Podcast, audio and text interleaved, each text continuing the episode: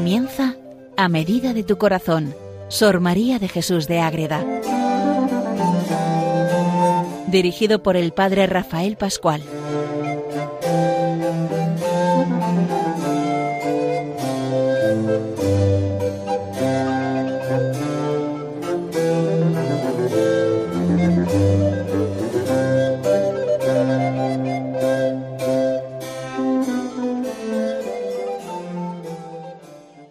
Queridos oyentes de Radio María, comenzamos un nuevo programa más de Sor María de Jesús de Ágreda, esa monja concepcionista franciscana, gran amiga, gran amante y gran seguidora de la Virgen Inmaculada de la Reina del Cielo, que tanto nos enseña a nuestra Madre Santísima, que tanto nos lleva al corazón de su Hijo, que tanto tenemos que aprender de ella para ser de verdad hijos de nuestra Madre Santísima. Pues bien, vamos conociendo la de verdad a Madre Ágreda, vamos conociendo muchas realidades concretas, y en este programa de hoy, pues vamos a dedicarlo a un título más que da Sor María a la Virgen. Y que es el que estamos celebrando desde hace dos años, de manera ya como obligatoria, la memoria de la Virgen María como Madre de la Iglesia.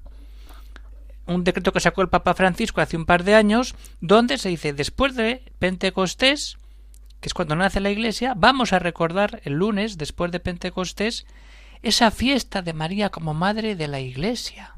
Eso es precioso. Vamos a dedicar este programa a entrar en esa realidad concreta. Se habla desde Calahorra, el padre Rafael Pascual, Carmelita Descalzo. Pues bien, ¿qué significa celebrar a María como Madre de la Iglesia? Todos celebramos la Madre de la Iglesia pues al pie de la cruz. Cuando dice aquí está tu madre, aquí está tu hijo. O en Pentecostés cuando viene el Espíritu Santo y María está allí con los apóstoles y la iglesia incipiente, naciente, está allí en torno a la Madre, que es la que acompaña todo ese proceso. Es lo, lo, que dice el decreto, lo común, que María es madre de la Iglesia al pie de la cruz y cuando está con los apóstoles al recibir el Espíritu Santo. Pero que no queda todo ahí. No se hace mención de la ascensión. Y ahí, en ese momento, es donde entra Sor María y el título mariano, Madre de la Iglesia, toma la fuerza en este momento pascual. Y cuando leemos la mística ciudad de Dios, encontramos textos, en este sentido, como María, Madre de la Iglesia, al pie de la cruz. Sí, María, de, María Madre de la Iglesia, con los apóstoles en Pentecostés también. Pero lo que no se ha estudiado y lo que no se ha dicho nunca, hasta que entramos a conocer a Sor María, es que también es concebida en el sentido de madre de la Iglesia en el momento de la ascensión del Señor. Y esto es a lo que vamos a dedicar este programa de Radio María de hoy, a descubrir cómo nuestra madre es madre de la Iglesia en ese momento de la historia que es la ascensión de nuestro Señor a los cielos. Y para esto, ¿qué es lo mejor? Pues ir a la mística ciudad de Dios, que ya lo digo, hay que leer a la mística ciudad de Dios, hay que entrar sin miedo, ir a capítulos que son fáciles de lectura, como por ejemplo este de la ascensión. Entonces, ¿dónde encontramos esta realidad concreta de la ascensión y ese título de María como Madre de la Iglesia. Entonces tenemos que ir a la segunda parte de la mística ciudad de Dios, a los capítulos 28 y 29 donde se trata de esa realidad entre la Madre, el Hijo y la Iglesia que nace y Cristo que asciende al cielo. Pues muy bien, queridos oyentes de Radio María, vamos a ver que dentro de este, este nombramiento por el mismo Cristo delante de, todos, decir, aquí está la madre, aquí os dejo a mi madre para que camine con vosotros en esta iglesia nueva. Entonces, hay como tres momentos en los que podemos describir eso. ¿Qué, ¿Cuáles son? Pues los cuarenta días después de la resurrección, que es cuando tiene lugar la ascensión. Eso, pero luego los pocos días antes de la ascensión y el día concreto de la ascensión. Vamos a ir viendo esas tres partes para entrar en el meollo de conocer a María como Madre de la Iglesia. Entonces, en el primer momento, Sor María nos recrea esa escena donde después de resucitar al Señor a los cuarenta días están todos en el cenáculo. Pero ahí saca a la Virgen y entra en el amor entre la madre y el hijo. Y así nos lo dice los misterios ocultos y sacramentos altísimos que tuvo María Santísima en los cuarenta días después de la resurrección, hasta que subió a los cielos. ¿Y qué sucede ahí? Pues que hay unos diálogos preciosos de la madre con el hijo, del hijo con la madre. Y entonces ahí entramos en ese misterio donde descubrimos cómo María empieza a entrar en intimidad. Ha estado siempre, pero este momento íntimo descubrimos cómo María está rezando al Padre como madre de la Iglesia. ¿Mm? Su Majestad en el celáculo en compañía de María están ahí. ¿Mm? ¿Qué diálogos aquel tiempo cuando los dos señores del mundo estaban juntos le gastarían en obras divinas y admirables sobre todo humano pensamiento, porque muchos ratos gastaban en coloquios dulcísimos de incomparable sabiduría? Así tuvo María Santísima noticia de obras, merecimientos de los mismos santos, de beneficios, favores y dones que a cada uno ha recibido por esa diestra del Altísimo. Pero vamos allí a esa realidad concreta, qué está viviendo María, qué está viendo ahí y de qué están hablando. Esa intimidad que queda entre madre e hijo. Pero ahora vamos a esos pocos días antes ya, antes de la ascensión. Cuando eso toma esa vida. En esos días que están ahí, ¿qué sucede ahí? ¿Qué estamos viviendo? Pues que entre todos esos ejercicios y júbilos que gozaba la piadosa madre, no se olvidaba de la miseria y pobreza de los hijos de Eva y desterrados de la gloria. Y entonces, ¿qué hace después de estar en diálogo con el Hijo? Pues empieza a hablar al Padre y le dice hizo por todos ferventísima oración y pidió a quien al eterno Padre. Dilatase la nueva ley de la gracia por todo el mundo.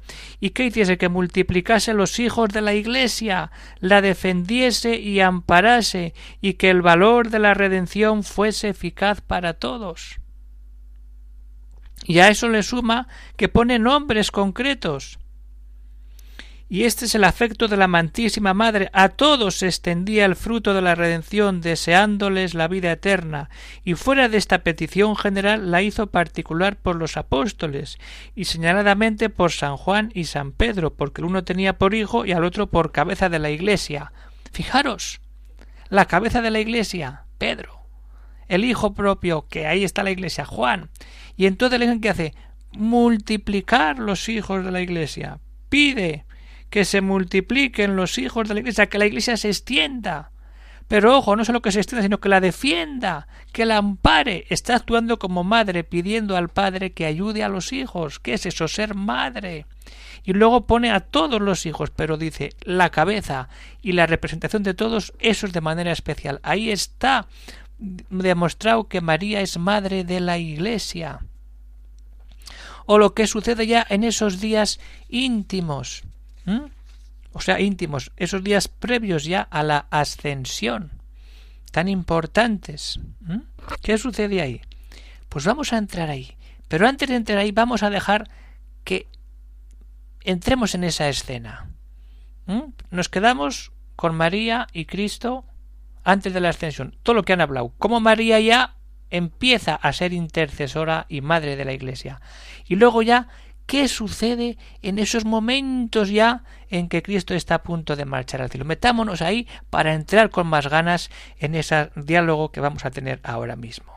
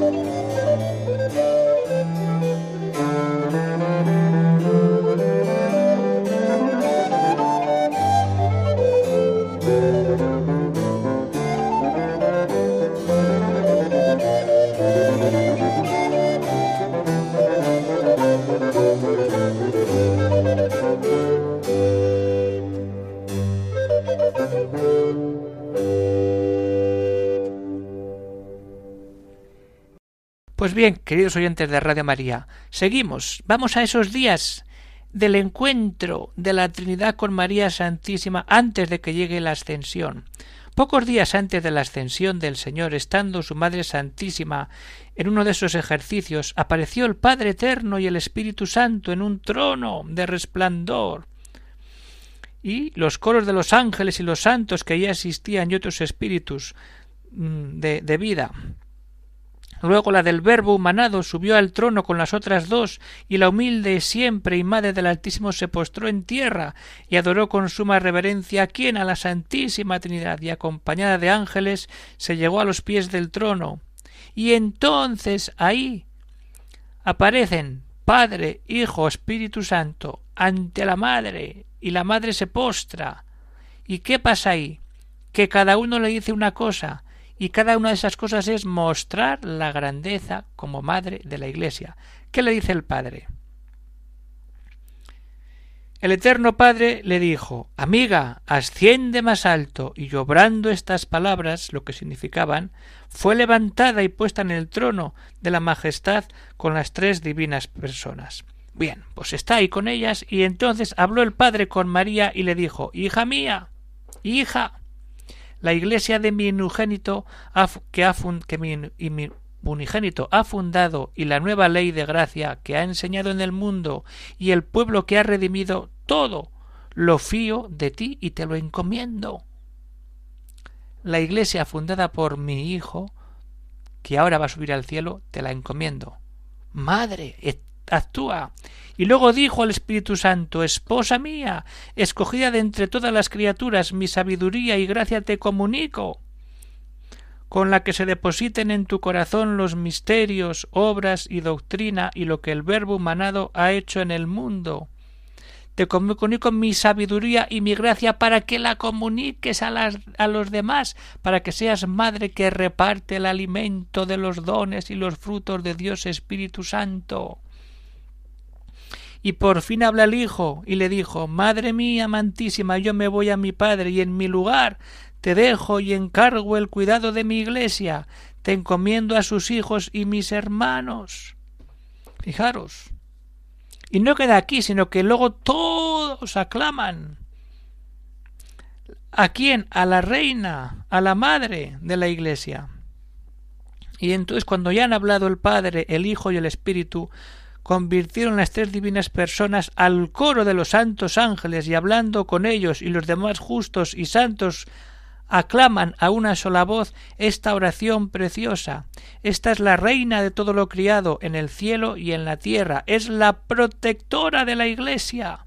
Señora de las criaturas, Madre de piedad, intercesora de los fieles, abogada de los pecadores, Madre del amor hermoso y de la santa esperanza, y la poderosa para inclinar nuestra voluntad a la clemencia y misericordia. Quedan depositados los tesoros de nuestra gracia y su corazón fidelísimo serán las tablas donde queda escrita y grabada nuestra ley. Allí se encierran los misterios de nuestra omnipotencia que ha obrado para salud del linaje humano. Es la obra perfecta de nuestras manos donde se comunica y descansa la plenitud de nuestra voluntad. Ahí está el sentido de María, aclamada por la Trinidad, por los ángeles y por los santos, como Madre de la Iglesia, protectora, que cuida de todos nosotros. ¿Y qué pasa ahí? Pues que María responde.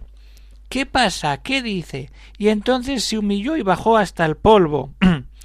y ahí como si fuera la menor de todas, adorando al Señor, se ofreció con prudentísimas razones y ardentísimos afectos para trabajar como fiel sierva de la Santa Iglesia y obedecer con prontitud a la divina voluntad.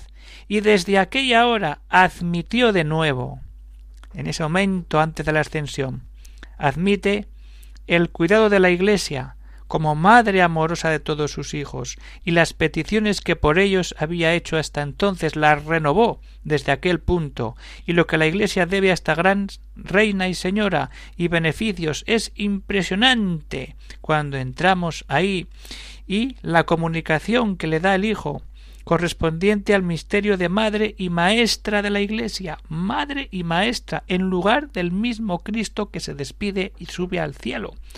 Cuanto pudo caber en pura criatura, todo lo recibió y tuvo con plenitud toda esa grandeza. Recibe todo, pero lo recibe para ser madre de la Iglesia. Eso es lo más grande, lo más importante cuando todos estamos viendo esa realidad concreta. Y entonces pasamos ya al último punto, al día de la, de la Asunción.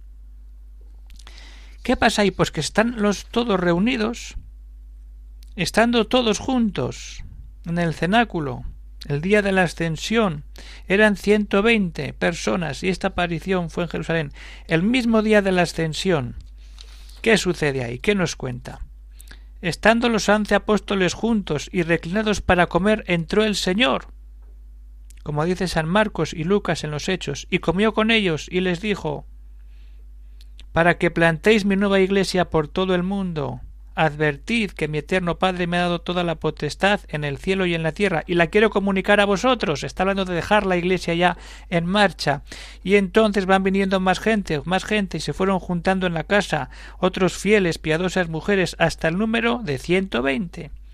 Y entonces quiso informar a toda aquella congregación lo que les convenía saber antes de su subida a los cielos, y despedirse de todos juntos. Entonces, antes de la despedida, antes de subir al cielo, en ese momento, en ese monte Olivete, pues eso es lo que sucede ahí, que los reúne y allí en el cenáculo, en esa sala, unidos en paz y caridad, todos juntos allí, en esa misma sala en la que se celebró la cena, se les manifiesta el autor de la vida y a todos y con semblante apacible les habló como Padre amoroso y les dijo Hijos míos, dulcísimos, se está despidiendo. Y ahí hace un discurso donde nombra a María, Madre de la Iglesia. Y este texto nos sirve para meditación final, de, fin de programa. Entremos ahí. Hijos míos, dulcísimos, yo me subo a mi Padre, de cuyo seno descendí para salvar y redimir a los hombres. Y por amparo, Madre consoladora y abogada vuestra, os dejo en mi lugar a mi Madre. Amparo, Madre consoladora y abogada vuestra, mi Madre, a quien habéis de oír y obedecer en todo, como Madre y así como os tengo dicho que a quien me viere a mí verá a mi Padre, el que me conoce, le conocerá también a él. Ahora os aseguro que quien conociere a mi madre, me conocerá a mí. Y el que a ella oye, a mí oye, y el que la obedeciere, me obedecerá a mí, y me ofenderá quien la ofendiere, y me honrará quien la honrare a ella. Todos vosotros lo tendréis por madre, por superior y cabeza, y también vuestros sucesores. Ella responderá vuestras duras, dudas, disolverá vuestras dificultades, y en ella me hallaréis siempre que me buscareis, porque estaré en ella hasta el fin del mundo, y ahora lo estoy, aunque el modo es oculto para vosotros.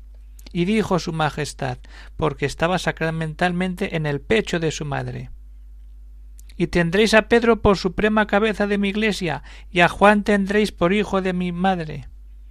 Y entonces que la adoren y le den culto. Pero que dijo ahí la Virgen, la humildísima señora suplicó a su unigénito que se sirviera de no darle más honra de la que está preciosa, de la que era precisa para ejecutar lo que le había encargado con los nuevos hijos de la Iglesia. No le diesen más veneración que hasta entonces todo el sagrado culto se encaminase al mismo Señor.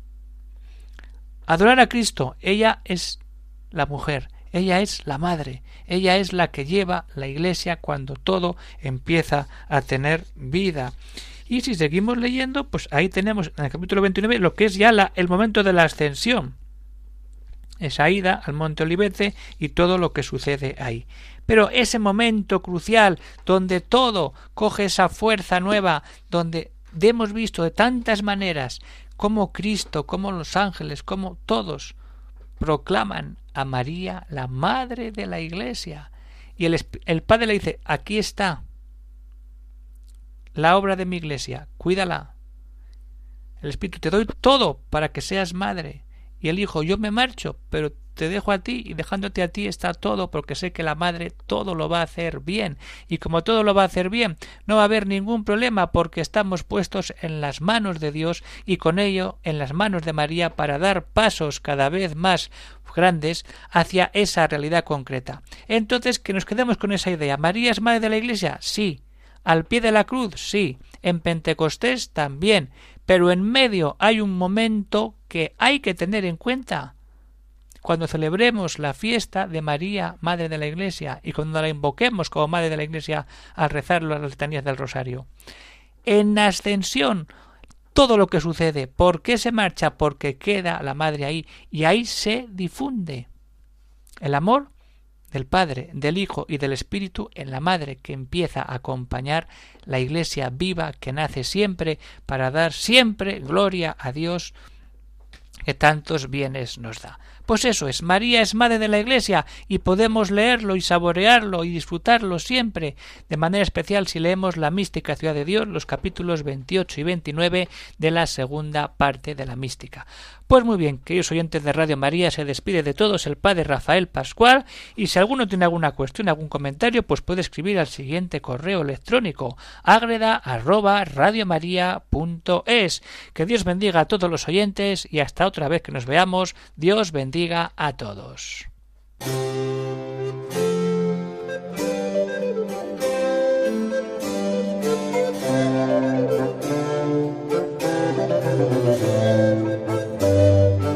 Han escuchado en Radio María A Medida de tu Corazón, Sor María de Jesús de Ágreda. Por el Padre Rafael Pascual.